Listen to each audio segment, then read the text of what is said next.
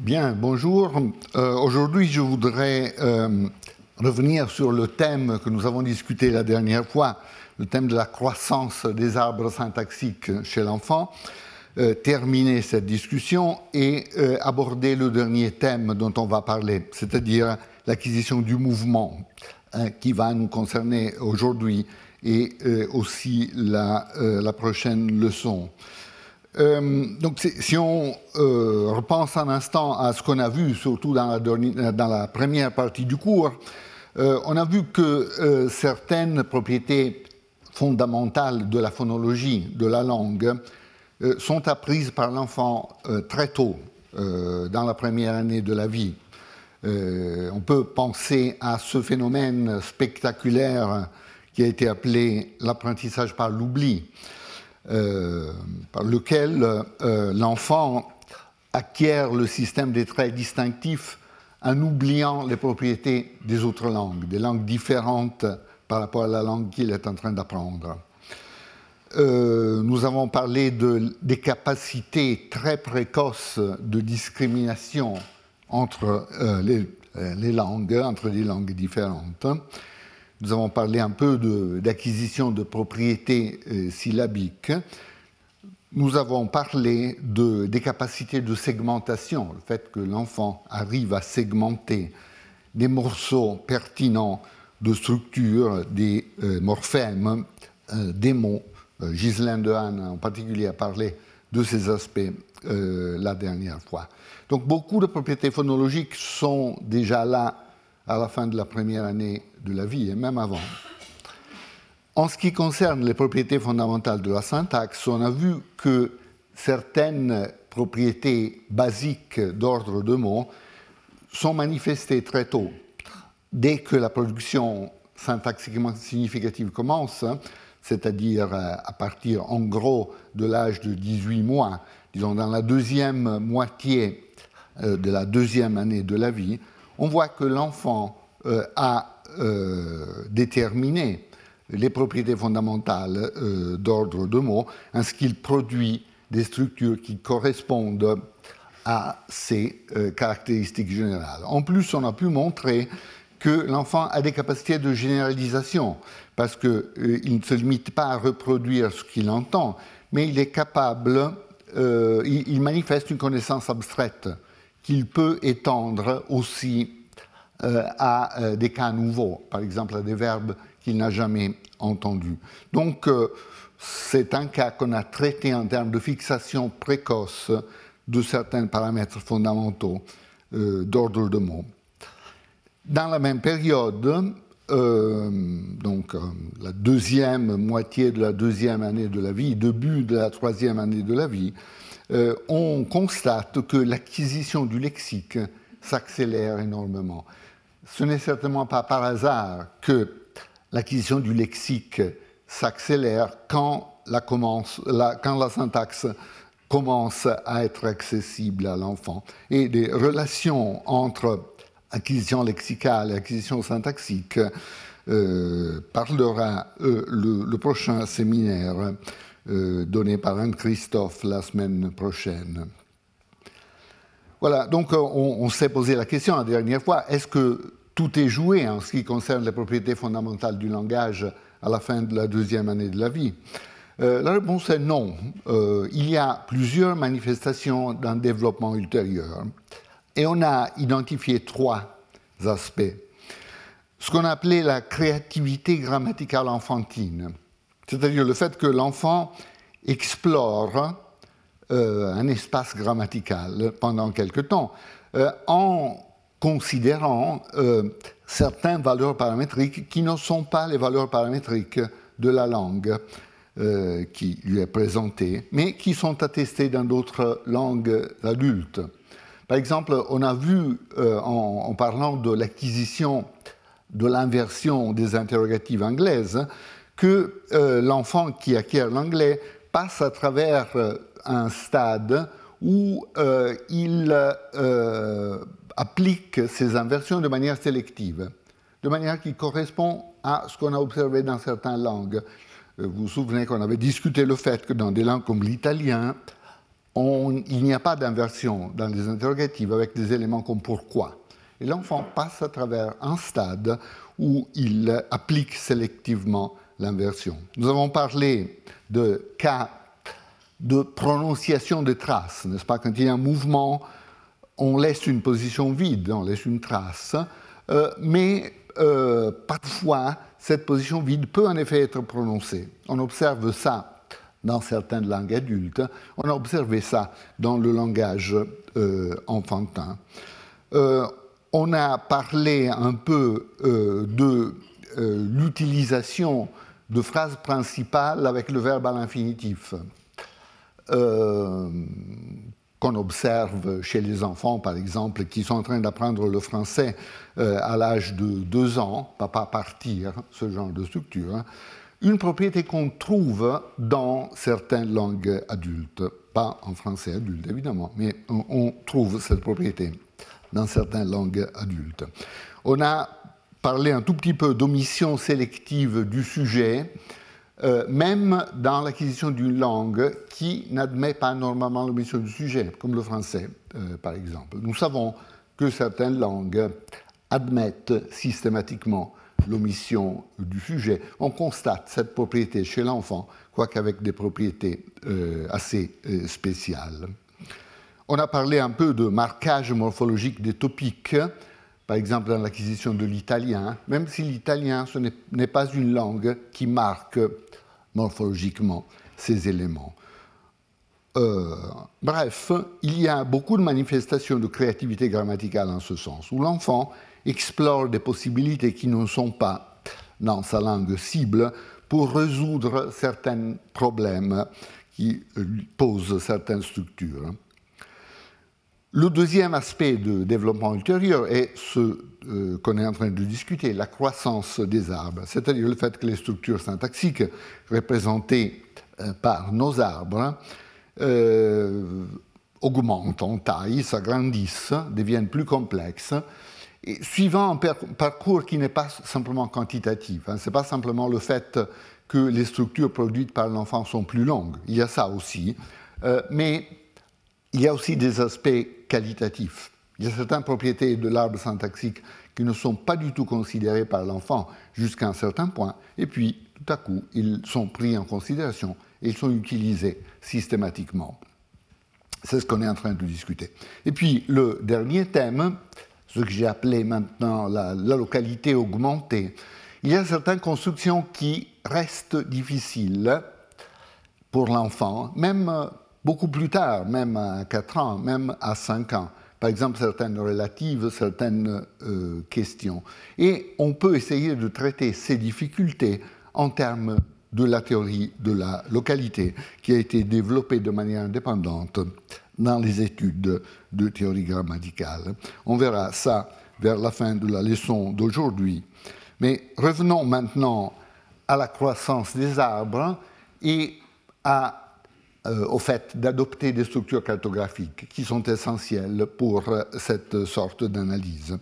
On a dit la dernière fois que les représentations cartographiques sont fondées sur un principe méthodologique très général, un principe de simplicité locale, si vous voulez, un principe qui dit qu'un euh, trait morphosyntaxique définit une tête. donc on ne peut pas avoir dans les représentations syntaxiques, au début des représentations syntaxiques, des têtes complexes. Euh, chaque tête est définie par un seul trait, euh, en effet. On peut avoir des structures complexes. Par exemple, on peut avoir un verbe fléchi avec le temps, avec l'accord, avec l'aspect, etc. Mais ceci est le résultat de la syntaxe, est le résultat d'une opération de mouvement qui permet au verbe de s'associer aux différentes affixes, différents types de têtes. Mais les têtes naissent simples, pour ainsi dire, euh, ce qui amène à euh, des hypothèses de scission euh, de certaines têtes complexes postulées par des modèles précédents. Par exemple, nous avons parlé la dernière fois du fait que la flexion, ce i qui caractérise la structure de la phrase, a été scindé euh, par 5 en poussant euh, le programme formulé par Jean-Yves Pollock, par Adriana Belletti et d'autres, de la manière qui est indiquée ici. Donc la flexion, le nœud de flexion est scindé dans toute une, en toute une série de nœuds plus fins dont chacun n'exprime qu'une propriété, euh, en correspondance au principe méthodologique qu'on vient d'annoncer. Ici, il y a mon propre travail sur le système du complémentaire, sur la périphérie gauche. Donc le complémentaire, l'élément qui est caractérisé comme, qui, est exprimé par que par exemple en français, dans les subordonnées déclaratives, est scindé dans une série de composantes euh, d'éléments euh, plus euh, fins, fondamentalement de la même manière. Et l'utilisation de structures cartographiques sera essentielle pour l'analyse de l'acquisition des structures qu'on va aborder maintenant. on a un peu révisé le cadre que j'avais proposé dans les années 90 pour la structure de la périphérie de la phrase. Donc la périphérie de la phrase, le système du complémentaire, dans ce système euh, cartographique, est exprimé par une structure plus complexe, comme celle qui est indiquée ici. Cette structure est délimitée par deux nœuds, un nœud de force et un nœud de finitude. Euh, force exprime fondamentalement le type de la proposition que nous regardons. Donc il s'agit d'une déclarative, par exemple, euh, d'une question, d'une exclamative, d'une phrase adverbiale, d'une relative, et ainsi de suite. Euh, la tête de finitude qui est à, l'interface avec la structure de la phrase. Ici, vous avez la structure du IP, euh, donc la, structure de la prédication fondamentale, sujet-prédicat, fondamentalement exprime le caractère fini ou non fini de la structure. Donc s'il s'agit d'une structure finie à verbe conjugué ou bien d'une structure infinitive participiale et ainsi de suite. Et dans cet espace ainsi créé, il y a plusieurs têtes qui s'insèrent selon une structure hiérarchique euh, préétablie. Euh, la tête de euh, int, interrogatif, a la propriété, plusieurs propriétés, mais en ce qui nous concerne ici, a la propriété d'héberger dans son spécificateur, dans cette position, l'élément comme pourquoi. On a vu plusieurs arguments pour dire que pourquoi se comporte différemment par rapport à d'autres éléments comme qui, comment, où, euh, etc. Et l'une des, spécificités est positionnelle, donc l'élément occupe une position spéciale ici dans la structure. Puis vous avez la structure topicale qui exprime l'articulation topique-commentaire. Donc euh, ce livre, je le lirai la semaine prochaine, par exemple. Ce livre, topique, un référent choisi parmi les référents saillants dans le discours, je prends un tel référent, je le présente et ensuite je fais un commentaire. Donc une structure phrasale qui dit quelque chose à propos du topique la tête focale, euh, qui est exprimée en français par exemple par la construction clivée, c'est ce livre que je lirai demain, pas celui de Jean par exemple, hein, où il y a une partie focale, une partie de nouvelle information que je transmets à mon interlocuteur, et une partie présupposée, une partie présuppositionnelle. Donc je suis d'accord avec mon interlocuteur que je devrais lire quelque chose la semaine prochaine, supposons. Je ne suis pas d'accord sur la chose spécifique que je vais lire. Donc un élément est le focus, et l'autre partie est la partie présupposée, présupposition. Et puis, il y a cette tête de mode, de modificateur, qui euh, héberge les adverbes, antéposés. On peut antéposer un adverbe, on peut avoir des choses comme euh, euh, immédiatement Jean a quitté la chambre, par exemple, quelque chose comme ça. Et cette position est une manière de souligner l'adverbe sans qu'il soit vraiment ni un topique ni un focus. En effet, il y a de bonnes raisons pour adopter une position spéciale pour un tel élément. Donc ça, c'est le type de structure cartographique dont nous avons besoin pour notre analyse.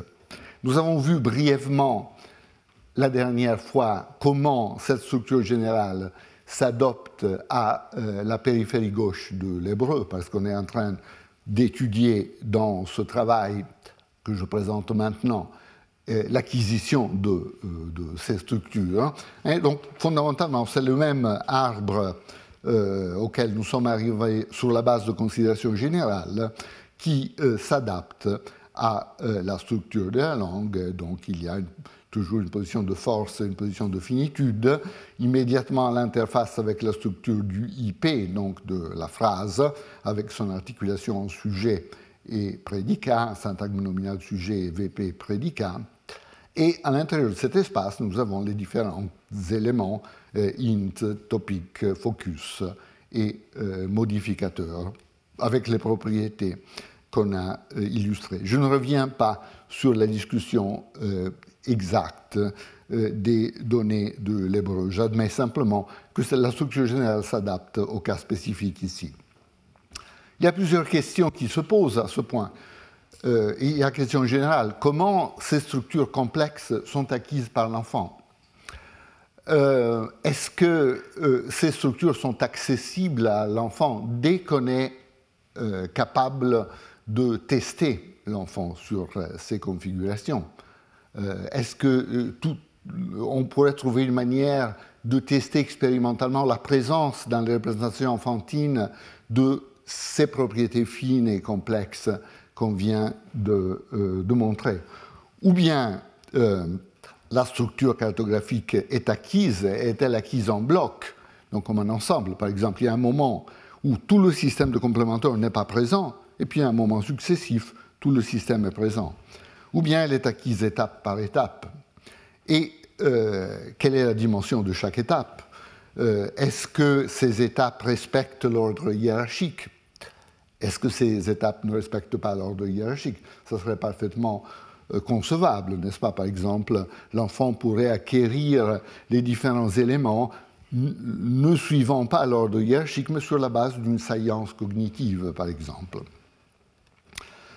Voilà, donc euh, dans un papier récent avec euh, Naama Friedman, qui présentera le séminaire aujourd'hui, Adriana Belletti, nous avons proposé cette hypothèse de la croissance des arbres, growing trees, qui dit simplement la chose suivante.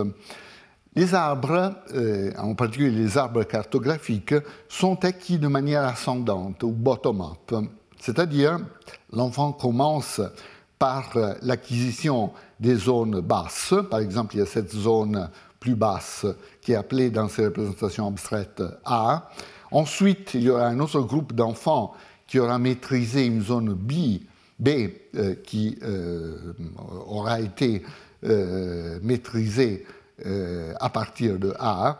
Puis un autre groupe qui aura maîtrisé aussi une zone plus haute C. Mais on ne s'attend pas de trouver un groupe d'enfants qui aurait maîtrisé B sans avoir maîtrisé A, par exemple, ou C sans avoir maîtrisé A et B.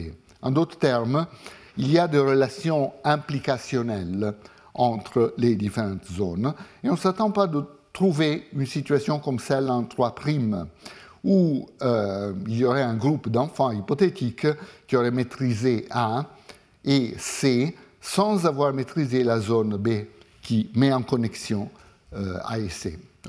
la prédiction de cette idée que euh, l'acquisition se fait fondamentalement bottom-up euh, et que quelque chose comme 3' ne devrait pas exister. On ne devrait pas pouvoir trouver ce genre de situation.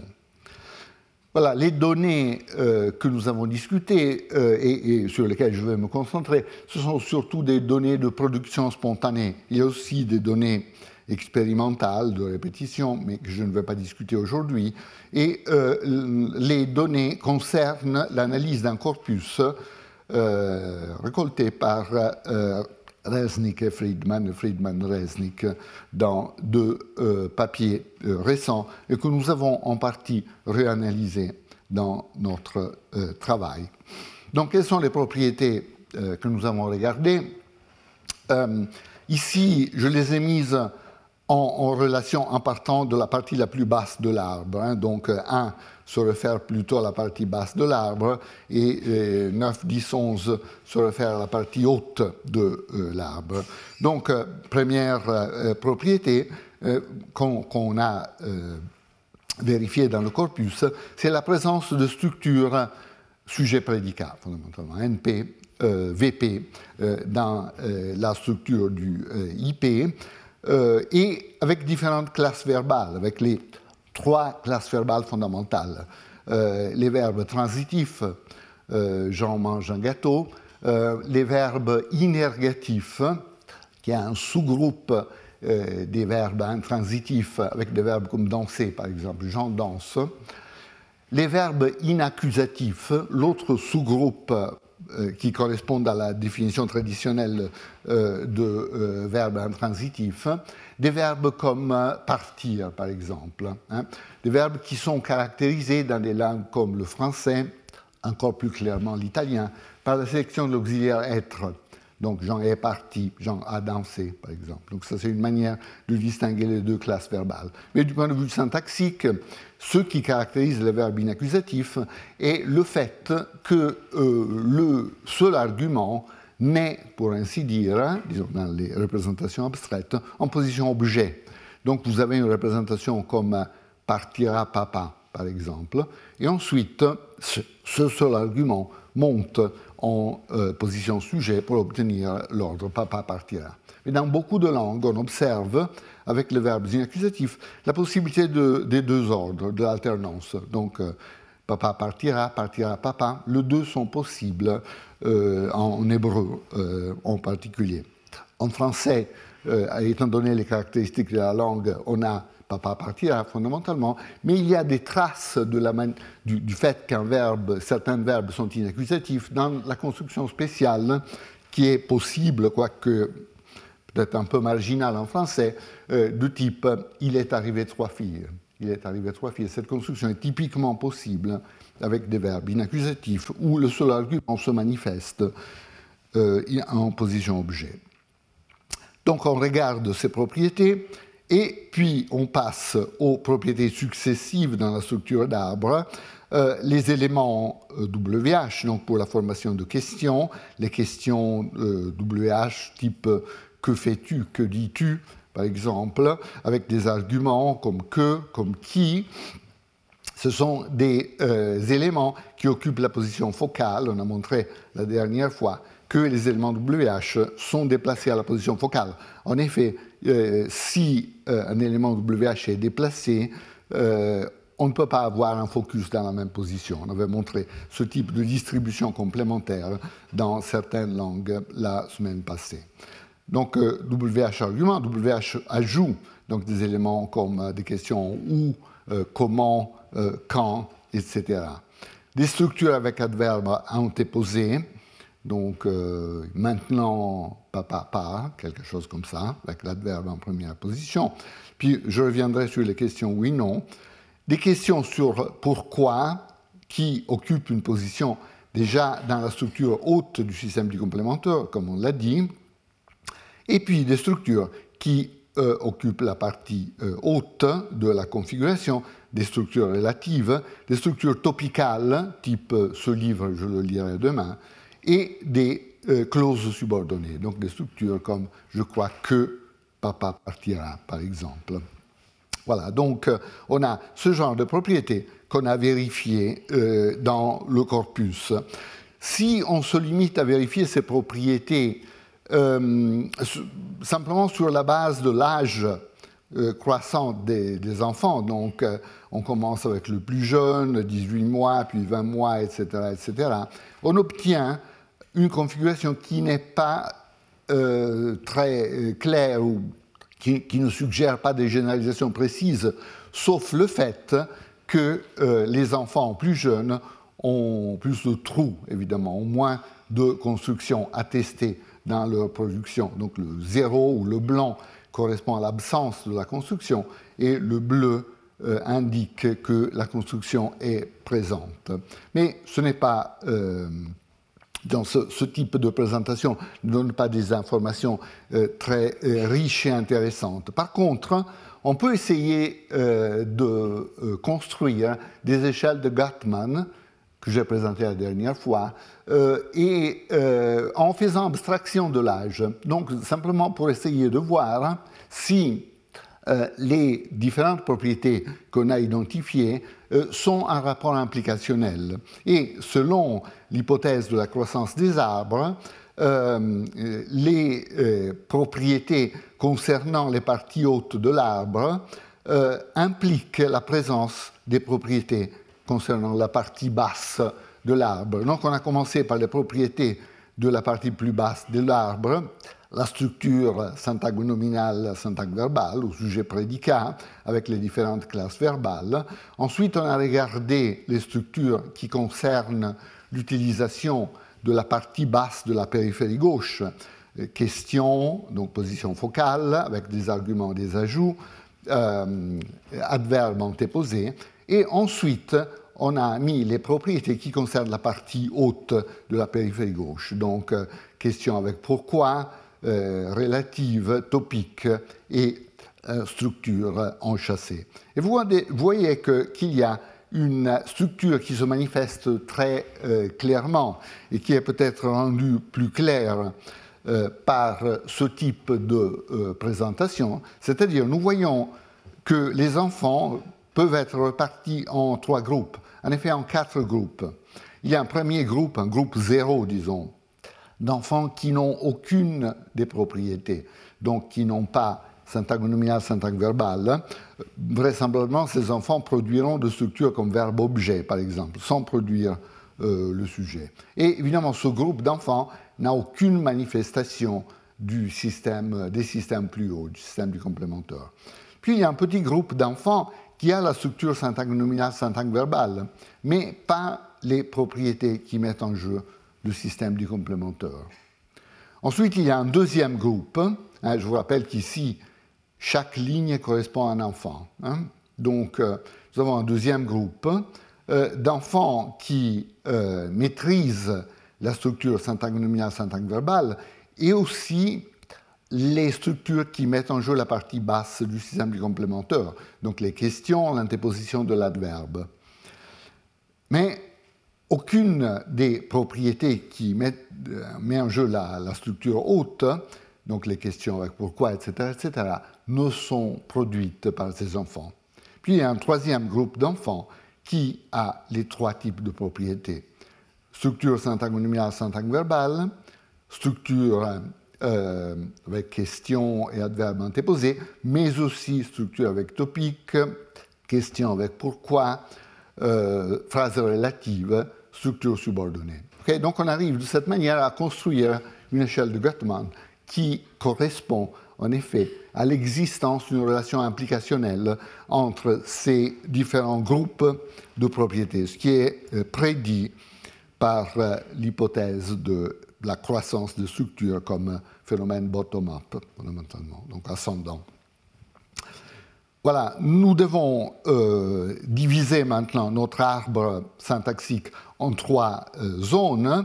Euh, une zone basse qui correspondra au premier stade, une zone intermédiaire qui correspondra à la partie de la périphérie gauche qui inclut la finitude, la tête pour l'interposition des adverbes et la tête focale, et puis une partie haute qui inclut toutes les autres propriétés, euh, euh, les, subordonnées, les relatives, les topiques, et euh, ainsi de suite. Je vous rappelle que l'ordre respectif de toutes ces têtes a été établi de manière indépendante par des arguments de type cartographique que nous avons discutés la dernière fois. Voilà, essayons maintenant de voir les propriétés stade par stade.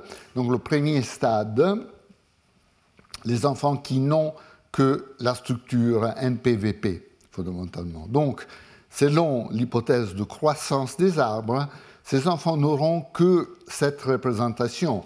Euh, donc, une structure euh, syntaxe nominale sujet, syntaxe verbale prédicat, avec les différentes classes verbales, transitif, inergatif, inaccusatif. Euh, le nœud flexionnel est actif dans ce groupe. On peut le montrer parce que les phénomènes d'accord, sujet, prédicat, qui sont décidés au niveau de la flexion, sont en général euh, correctement exprimés. Hein. Donc, par exemple, l'accord en nombre est fait euh, correctement par les enfants, ce qui suggère qu'il y a une place pour la manifestation de cet accord. On observe aussi chez ces enfants l'alternance verbe-sujet, sujet-verbe, uniquement avec le verbe inaccusatif. Donc papa arrive, arrive papa, les deux euh, sont attestés, ce qui suggère que l'enfant a déterminé les propriétés spécifiques des inaccusatifs.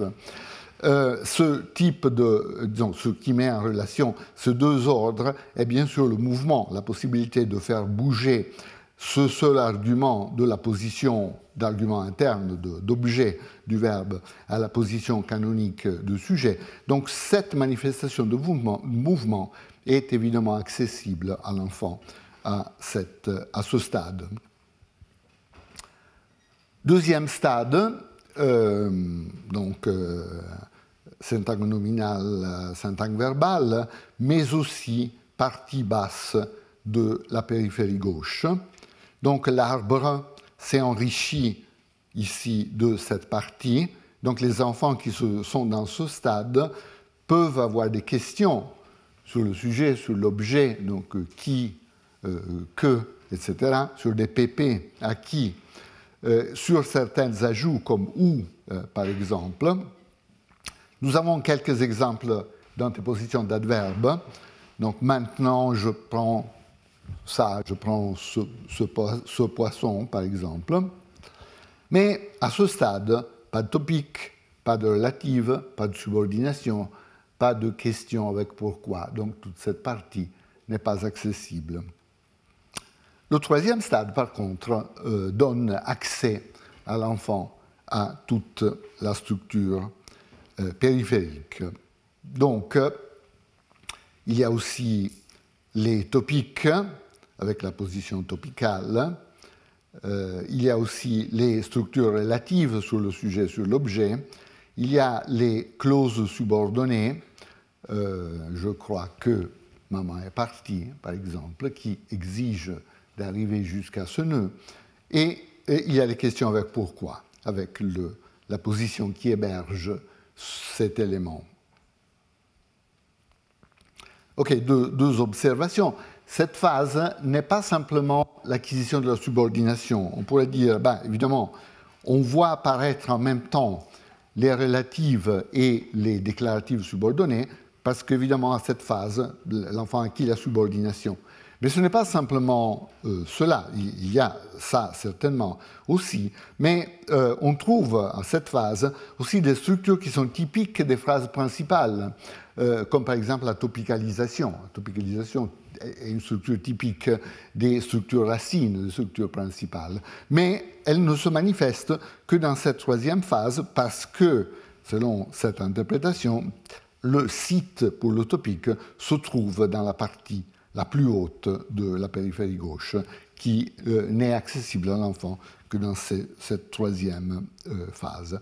Ce n'est pas simplement une question de présence ou absence du mouvement, parce qu'en effet, nous l'avons vu, euh, il y a du mouvement accessible à trois stades. Ici, il y a le mouvement dans le premier stade avec les verbes inaccusatifs. Dans le deuxième stade, il y a le mouvement WH, le mouvement de l'adverbe.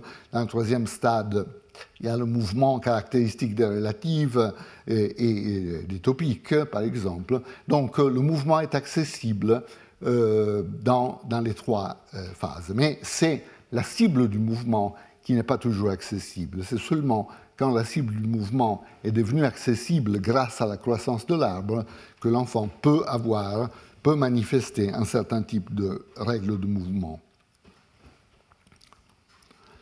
Voilà, donc ici c'est une autre manière de représenter la chose avec les trois euh, stades qui mettent ensemble les différentes propriétés qui le constituent. Euh, ici, on peut voir euh, très clairement, on, a brièvement discuté ça aussi la dernière fois, qu'il faut faire abstraction de l'âge, hein, parce que par exemple, le dernier enfant dans le premier stade et encore dans le premier stade à 26 mois, tandis que le premier enfant dans le deuxième stade euh, est euh, déjà là à 18 mois.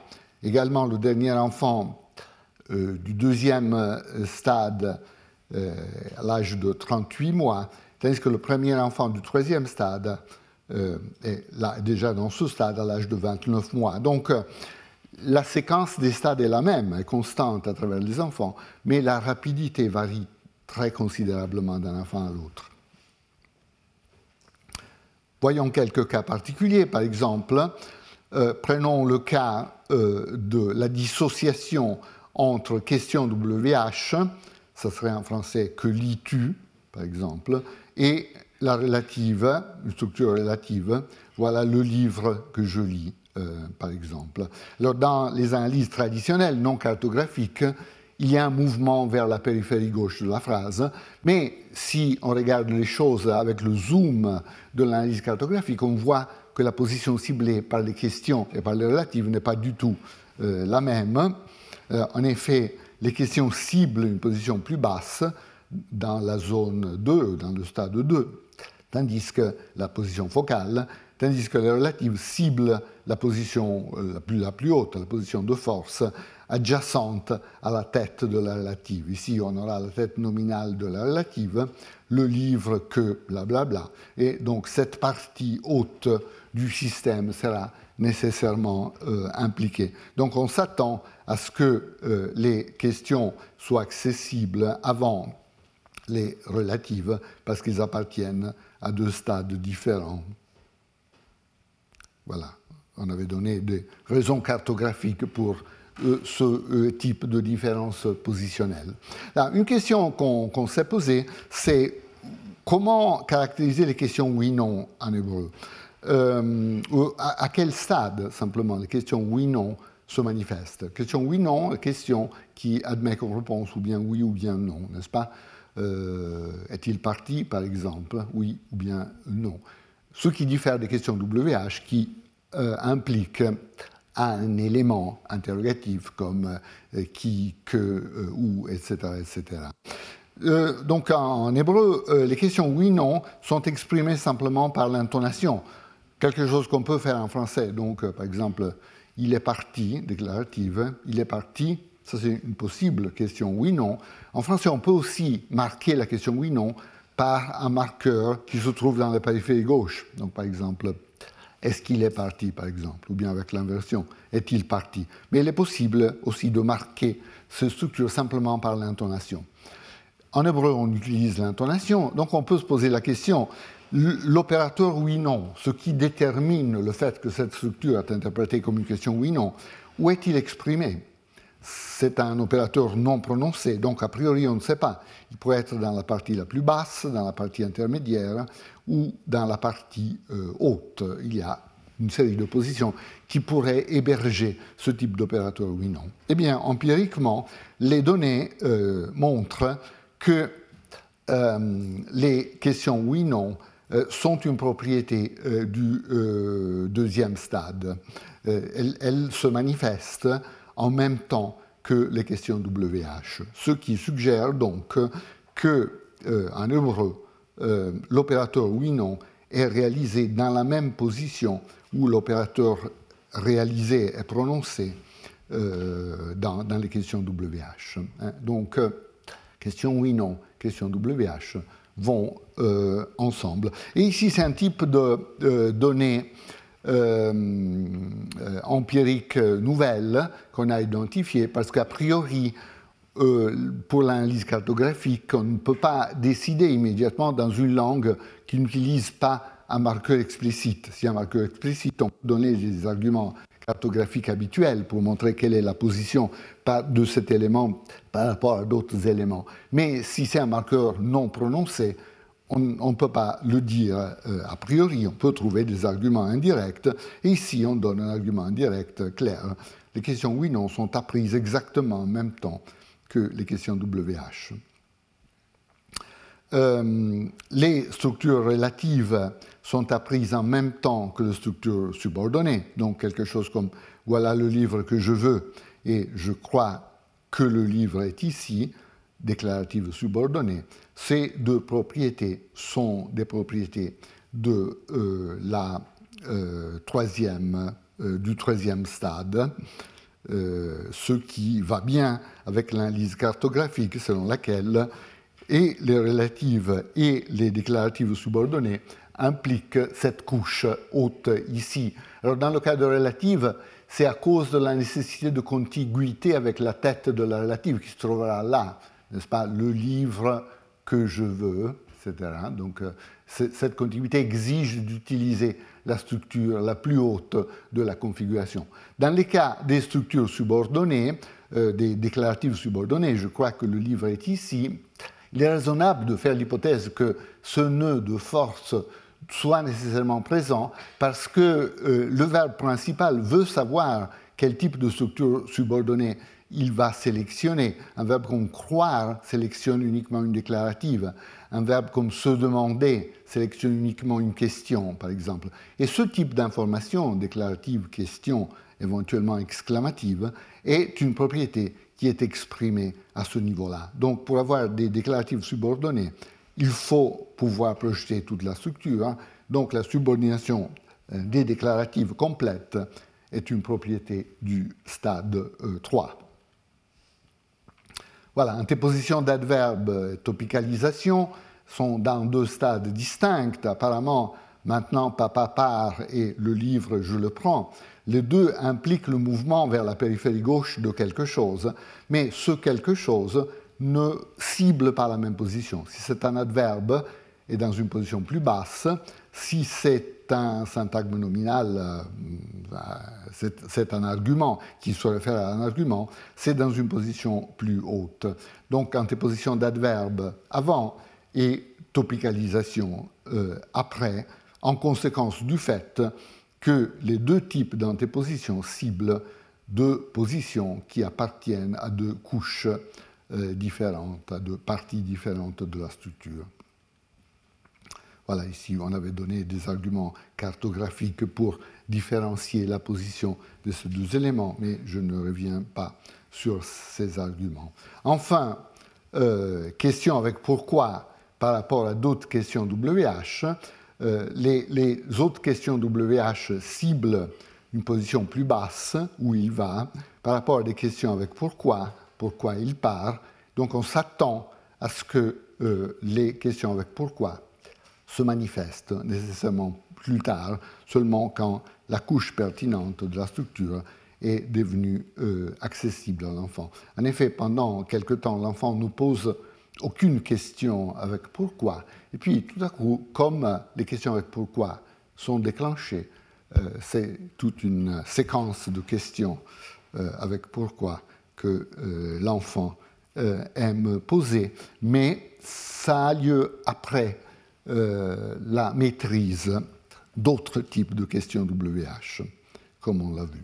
Donc, différence positionnelle entre la cible des éléments WH normaux et la cible des, d'éléments comme pourquoi qui se trouvent dans une, position plus haute. Voilà.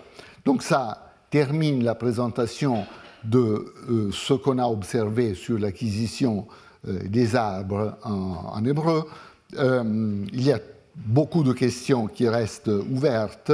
Évidemment, une question importante est quel est le principe qui définit les zones pas? Nous avons empiriquement identifié les trois zones qui définissent le trois stades, mais est-ce qu'il y a une raison de principe qui fait que nécessairement, on crée ces molécules qui vont nécessairement ensemble? Donc, force va avec euh, interrogatif, qui va avec topique, tandis que focus va avec euh, mode, qui va avec finitude. Euh, qu'est-ce qui fait que nous avons exactement cette organisation et non pas d'autres organisations imaginables, par exemple trois zones, quatre zones, euh, etc.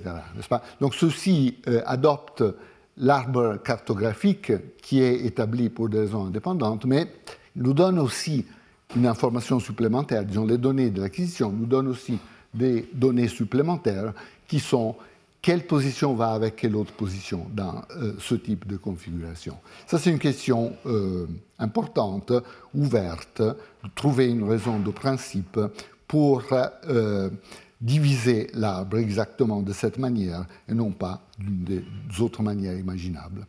Une autre question qui est euh, ouverte et qu'on espère pouvoir aborder euh, bientôt est euh, si on peut étendre cette logique de la périphérie gauche à d'autres situations cartographiques bien étudiées. Par exemple, ici, nous avons admis que le IP, la structure de la phrase, est très simple, mais en effet, nous savons, d'après le travail de Cinque, que c'est en effet une structure très complexe. Vous vous souvenez de euh, la euh, diapo que j'ai projetée euh, il y a environ trois quarts d'heure.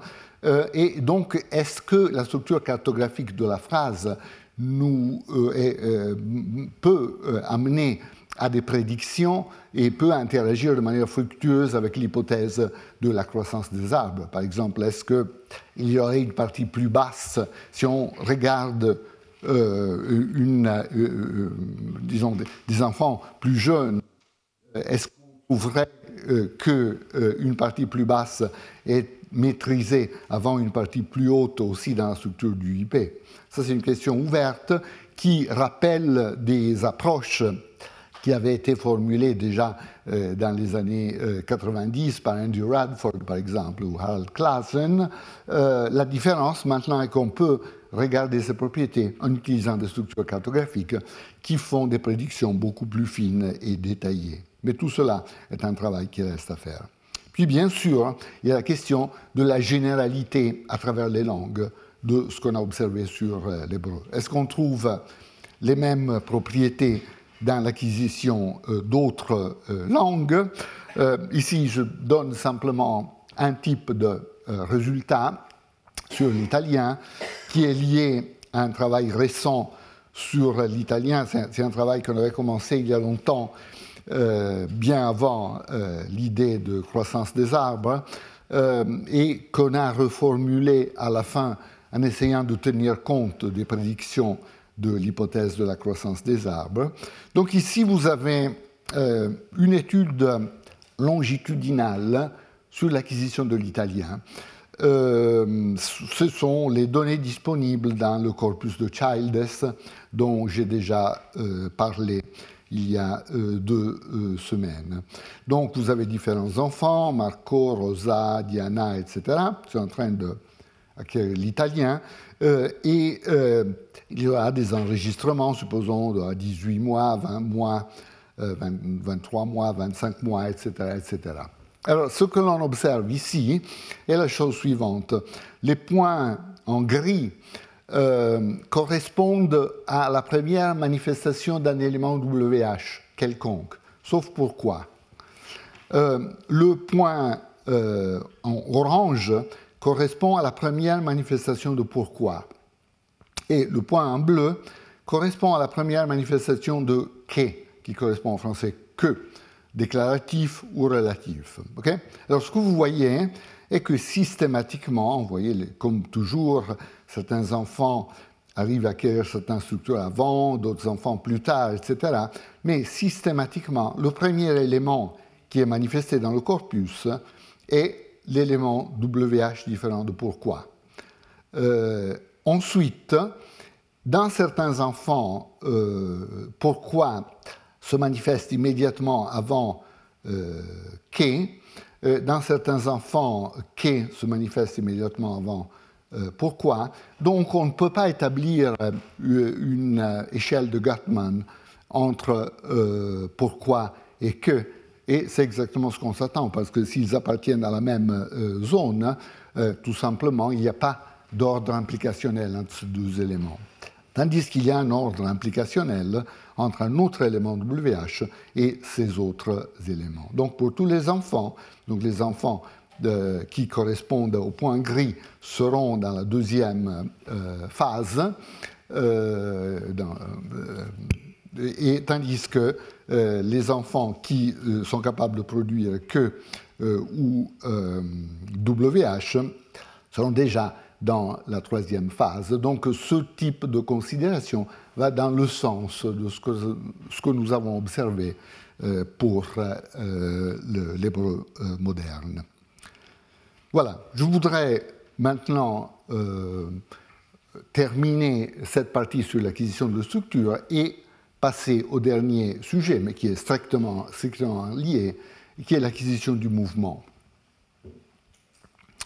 Acquisition du mouvement, euh, bon, le mouvement est un phénomène omniprésent dans la syntaxe de langue naturelle. Hein.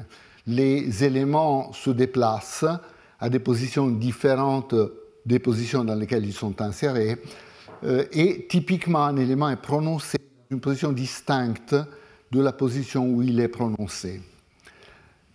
Euh, pardon, est interprété dans une position distincte de la position où il est prononcé. Donc vous prononcez un élément dans une position, mais vous avez besoin de le, connecter à une autre position pour l'interpréter de manière appropriée.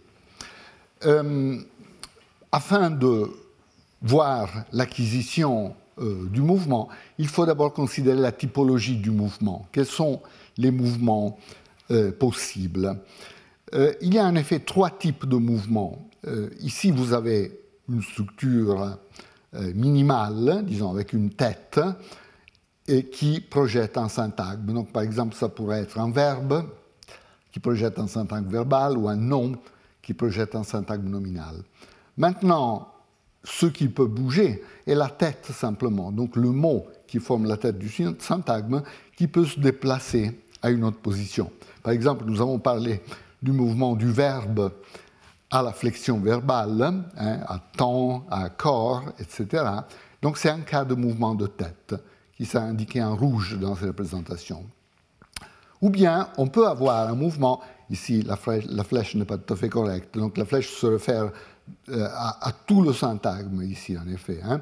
Donc euh, tout le syntagme peut se déplacer euh, à une autre position. Donc mouvement de tête, mouvement de syntagme, et le mouvement de syntagme peut cibler deux types de positions. On parle de mouvement A si le mouvement de syntagme cible, une position argumentale, typiquement la position sujet. Donc il y a beaucoup de mouvements qui euh, ciblent la position sujet, ce qu'on appelle le mouvement A, mouvement argumental.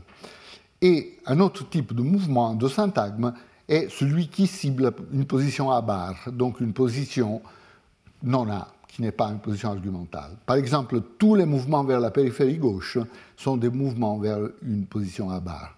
Donc, trois types de mouvements. Mouvement de tête, mouvement de syntagme A, mouvement de syntagme à barre. Donc nous nous posons la, posons la question, quand est-ce que le mouvement est acquis et quand est-ce que ces différents types de mouvements sont acquis euh, par l'enfant?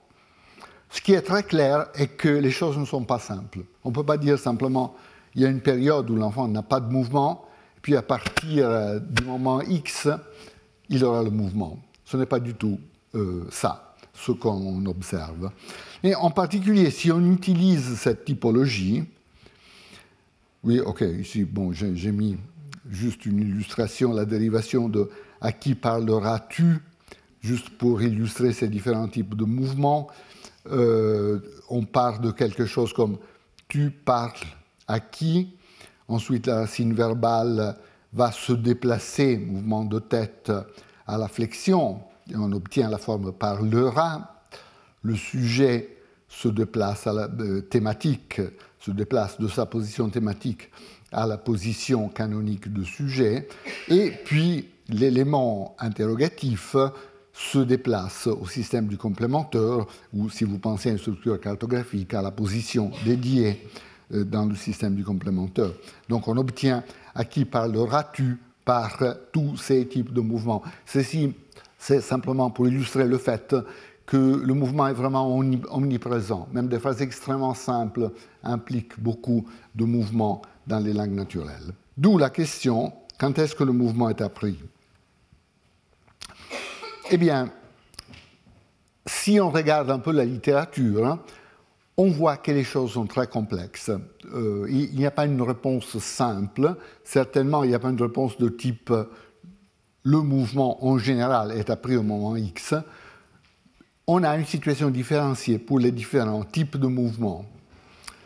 Pour le mouvement de tête, eh bien, on, on avait discuté il y a longtemps les résultats de Amy Pierce qui montrait que le mouvement, un, typique mouvement de tête, le mouvement du verbe à la flexion temporelle, a lieu tôt, c'est-à-dire à l'âge de deux ans, deux ans, quelques mois, l'enfant sait que, par exemple en français, le verbe doit se déplacer à temps, donc il passe de l'autre côté d'un adverbe comme pas, par exemple. Vous vous souvenez peut-être de ces phénomènes qu'on a discutés.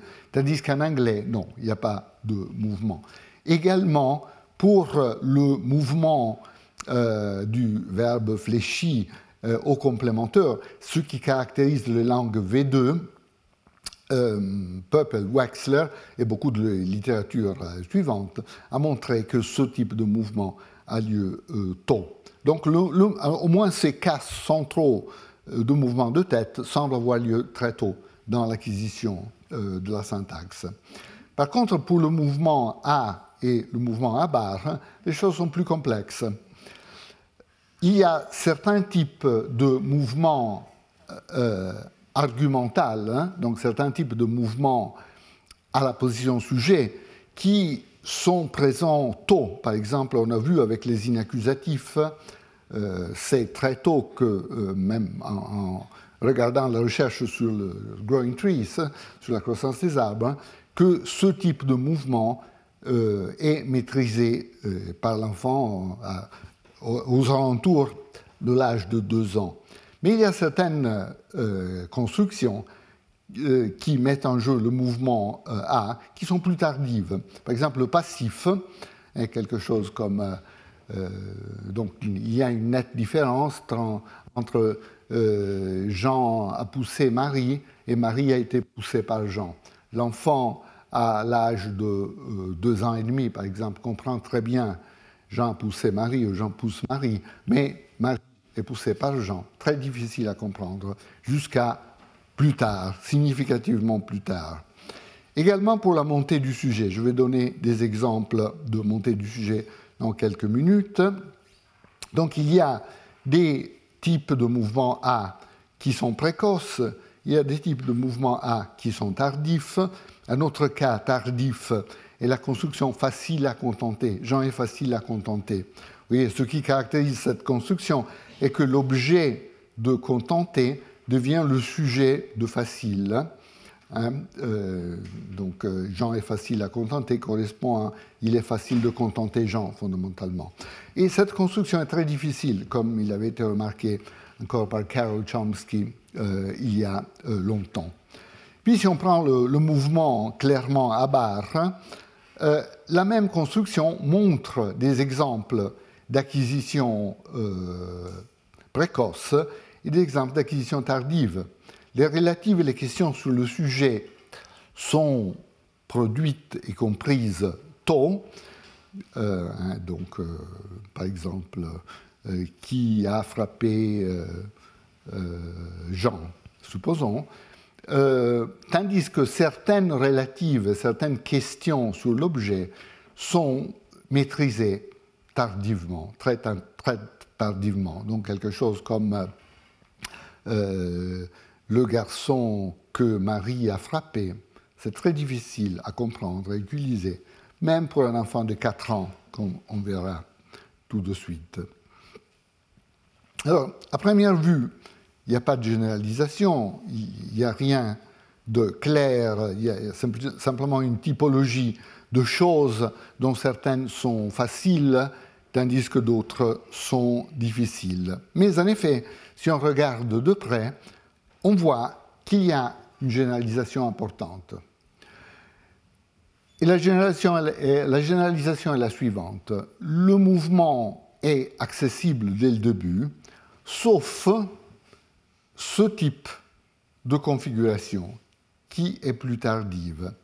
Quand le mouvement met en relation deux positions, donc on déplace un élément de la position Y à l'élément X, et on fait cela en traversant une position qui intervient, en intervenant, et cette position est, est une position du même type que la cible du mouvement, donc quand on traverse quelque chose du même type de l'élément qu'on est en train de cibler, alors cette configuration est complexe, difficile, euh, maîtrisée plus tard.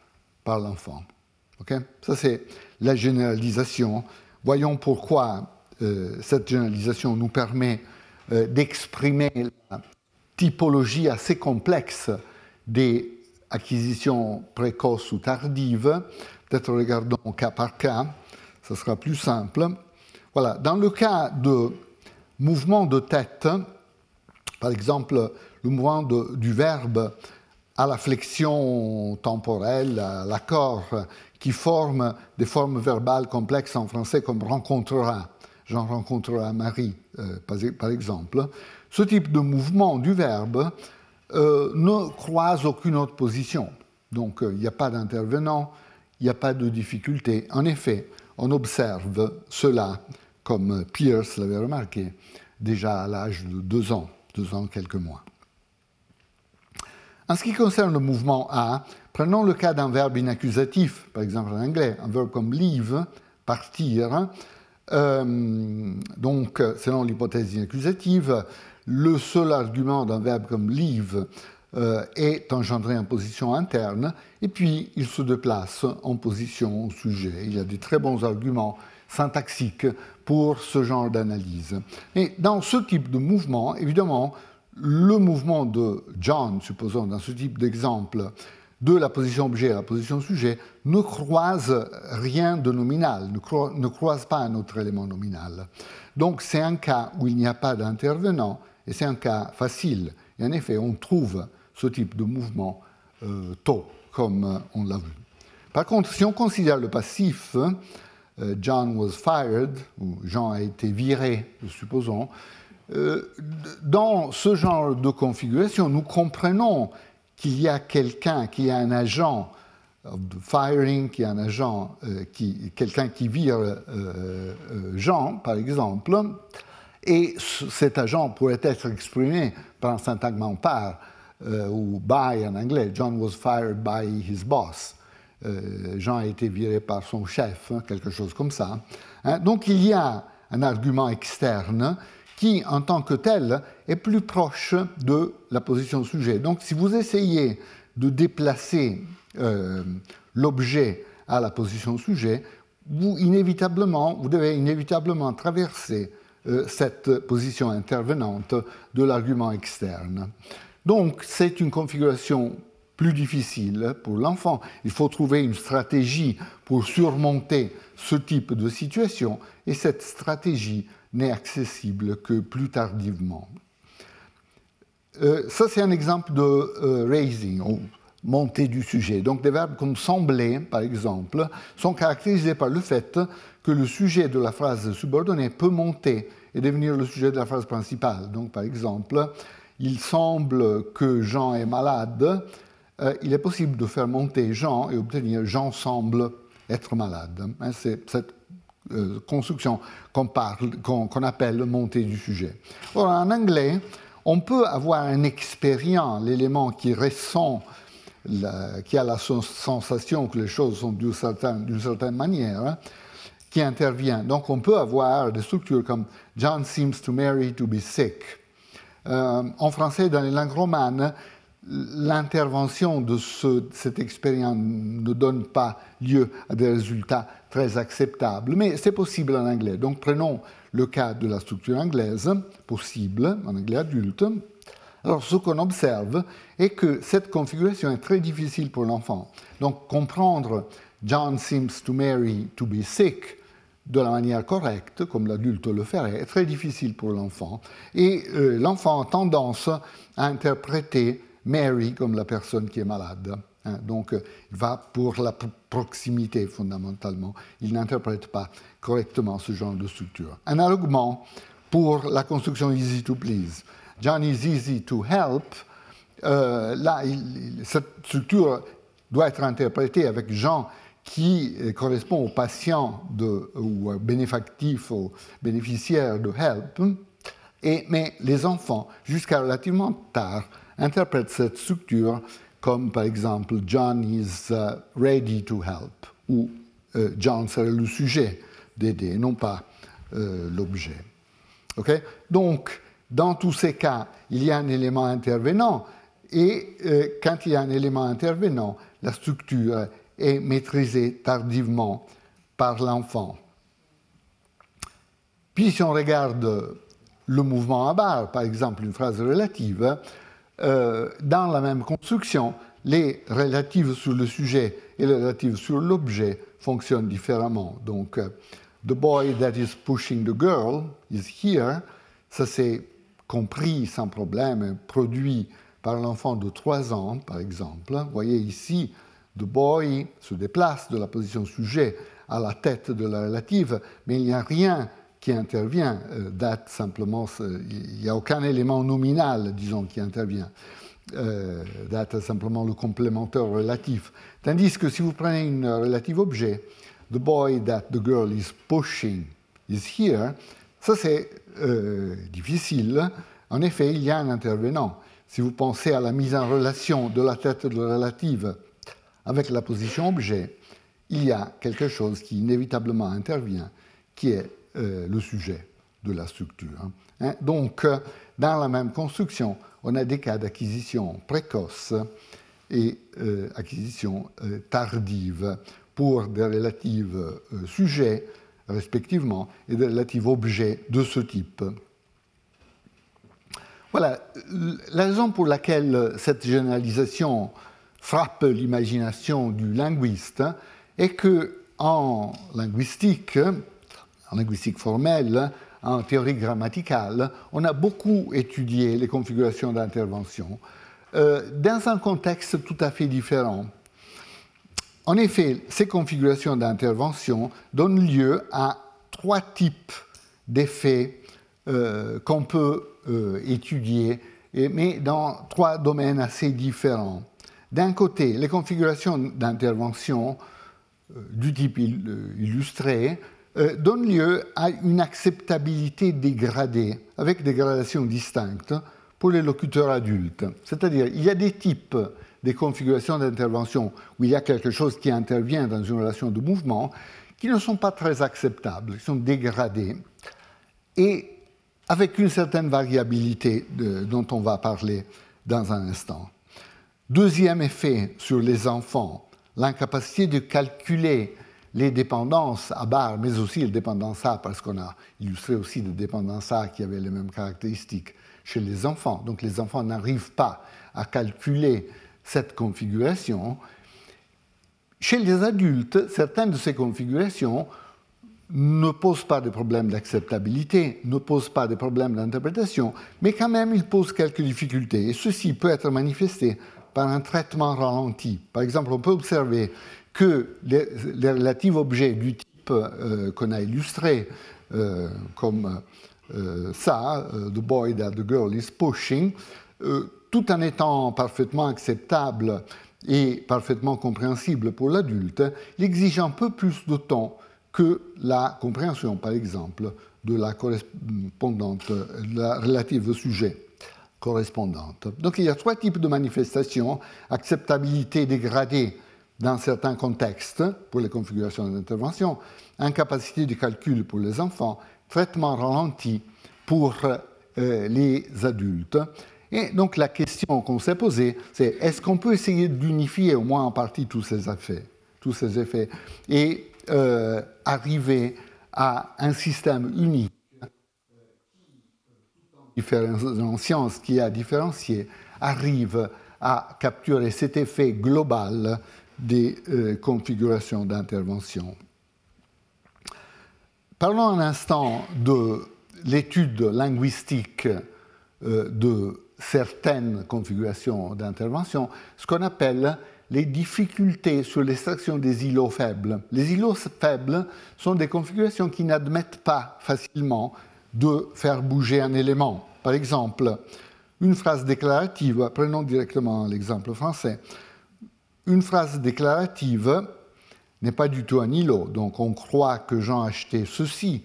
On peut former une question sur l'objet de la phrase subordonnée obtenir que croit-on que Jean a acheté? en bougeant euh, l'élément WH de cette position. Ça, c'est parfaitement acceptable, parfaitement compréhensible. Mais si à la place d'une déclarative subordonnée, on prend une question indirecte, comme 2A, on se demande qui a acheté ceci, et on essaye de déplacer l'objet euh, de la question indirecte, ce qu'on obtient 2b, que se demande-t-on qui a acheté? Ce qui est une structure bizarre, hein. ce n'est pas une très bonne structure, ou même totalement inacceptable. Certains locuteurs disent simplement non, non, c'est pas possible. D'autres locuteurs disent ah, mais j'arrive quand même à interpréter. Euh, mais de toute façon, il y a quelque chose qui cloche avec cette structure, de manière très claire. Hein. Donc ça, c'est un cas d'intervention euh, où euh, il y a une dégradation de l'acceptabilité de manière assez claire. Le principe qui a été discuté dans la littérature pour traiter cette classe de phénomènes d'intervention dit la chose suivante. Quand il y a une configuration de ce type, où il y a une position X, une position Y, on essaye de le relier par le mouvement, mais il y a une position Z qui intervient entre X et euh, Y. Si Z est une position, est un élément du même type que l'élément X, ce type d'extraction ne va pas bien et manifeste une déviation, ce qui est exprimé par l'étoile que vous avez ici. Alors vous voyez qu'on peut euh, interpréter de cette manière euh, l'effet euh, de l'îlot faible, l'effet de la difficulté d'extraction d'une question indirecte. Parce que si vous avez une question indirecte comme on se demande qui a acheté quelque chose, et que vous essayez un élément WH de la subordonnée, il y aura un élément, un autre élément WH en position euh, de complémentaire de la structure subordonnée qui interviendra dans cette relation et ce qui brisera la relation euh, sur, la base de ce principe. Alors, la minimalité relativisée ici est exprimée euh, de manière informelle.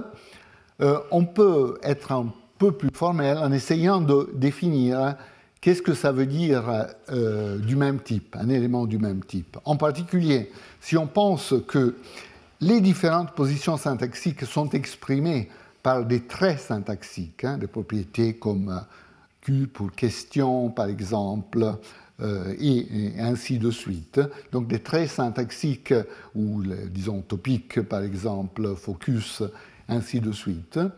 Euh, si les positions sont définies par des traits euh, syntaxiques euh, en ce sens, on peut dire que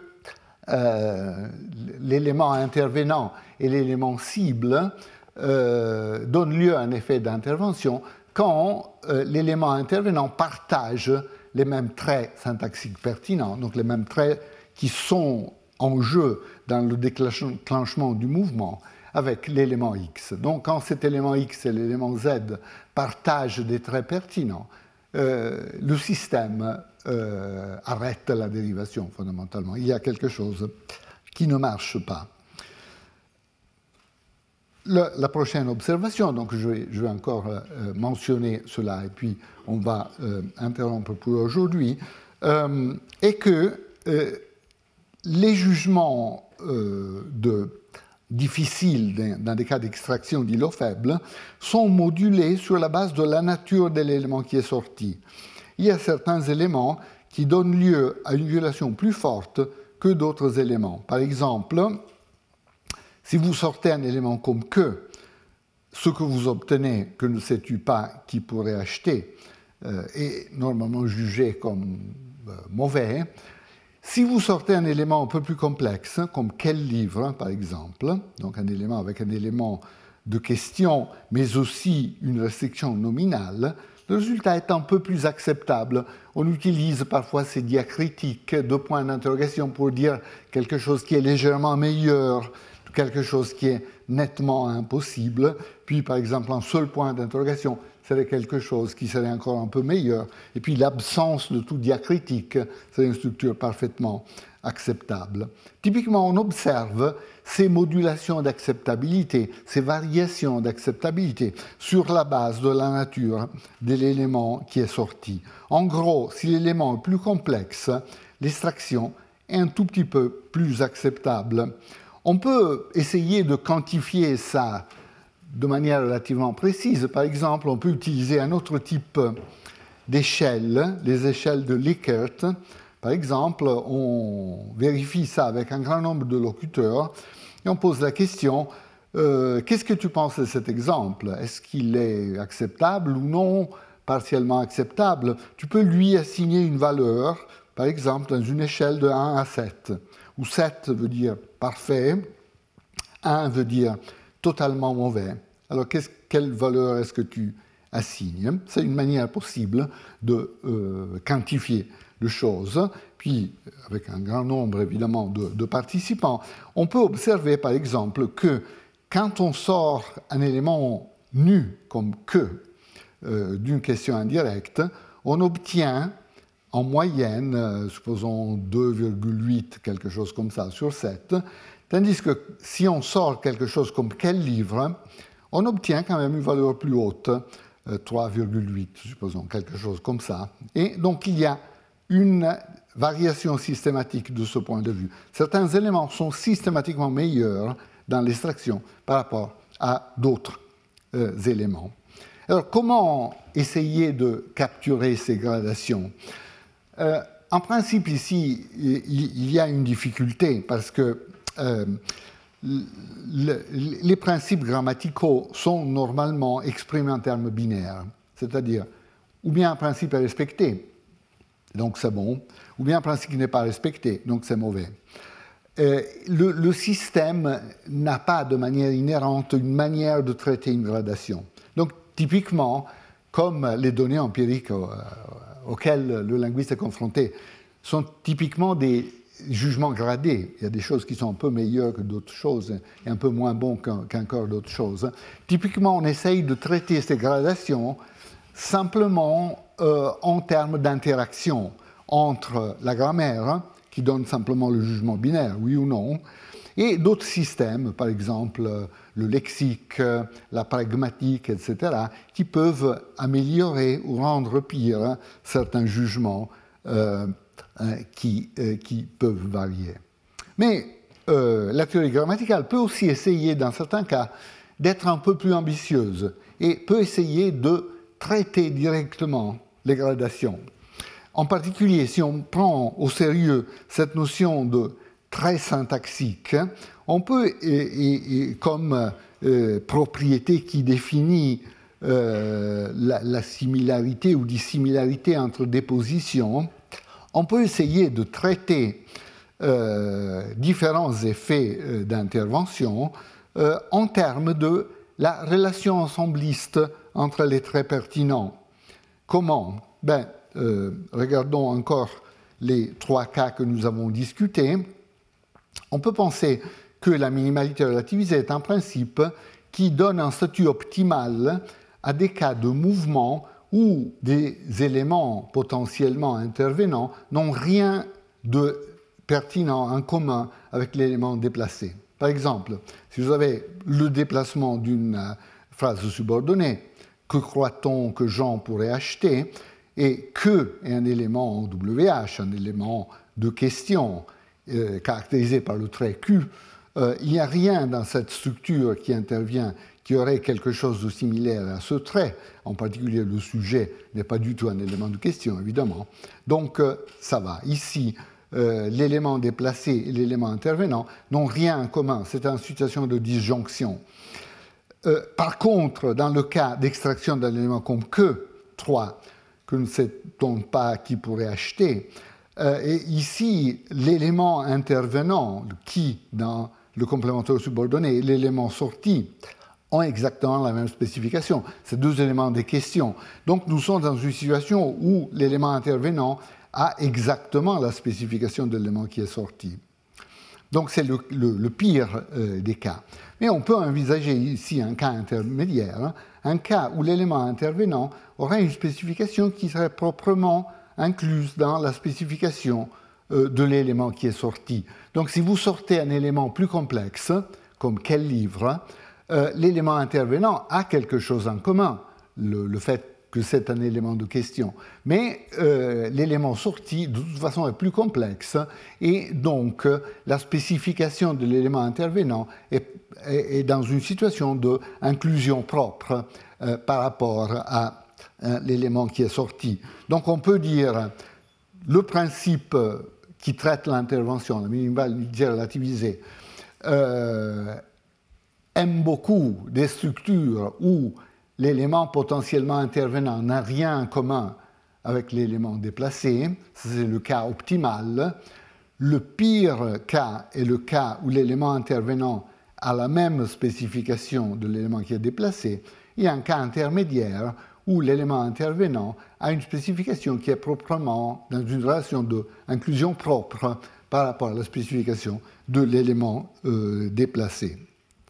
Voilà, donc euh, euh, on, va adopter ce genre d'analyse pour la grammaire adulte et je présente uniquement le problème de la grammaire enfantine qu'on va aborder la prochaine fois.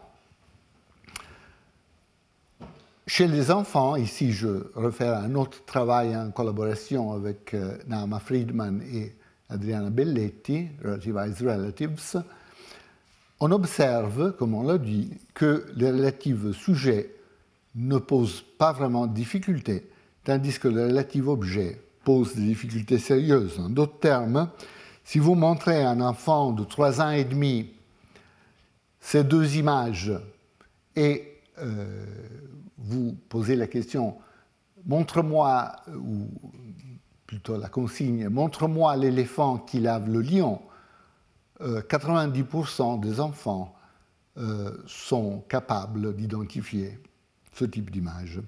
Tandis que si vous essayez avec une relative objet, montre-moi l'éléphant que le lion lave, eh bien, nous n'avons que 55% de réponses correctes. En d'autres termes, l'enfant n'arrive pas à traiter grammaticalement le problème, à analyser grammaticalement cette configuration, et donc il choisit au hasard, fondamentalement, l'une ou l'autre de ces deux structures. Ça, c'est un phénomène très très stable à travers les langues. On l'a observé, ce type d'asymétrie, en français, en italien, en portugais, en roumain, en allemand, en anglais, catalan, grec, suédois. Et puis, on sort des langues indo-européennes, on l'a observé en hébreu. On observé en chinois. Très intéressant en chinois. On va discuter ça la prochaine fois parce que le chinois a la tête de la relative qui ne précède pas la relative, mais qui suit la relative. Donc, c'est un cas extrêmement intéressant. On l'a observé en basque, etc. Donc, euh, c'est un phénomène euh, très important.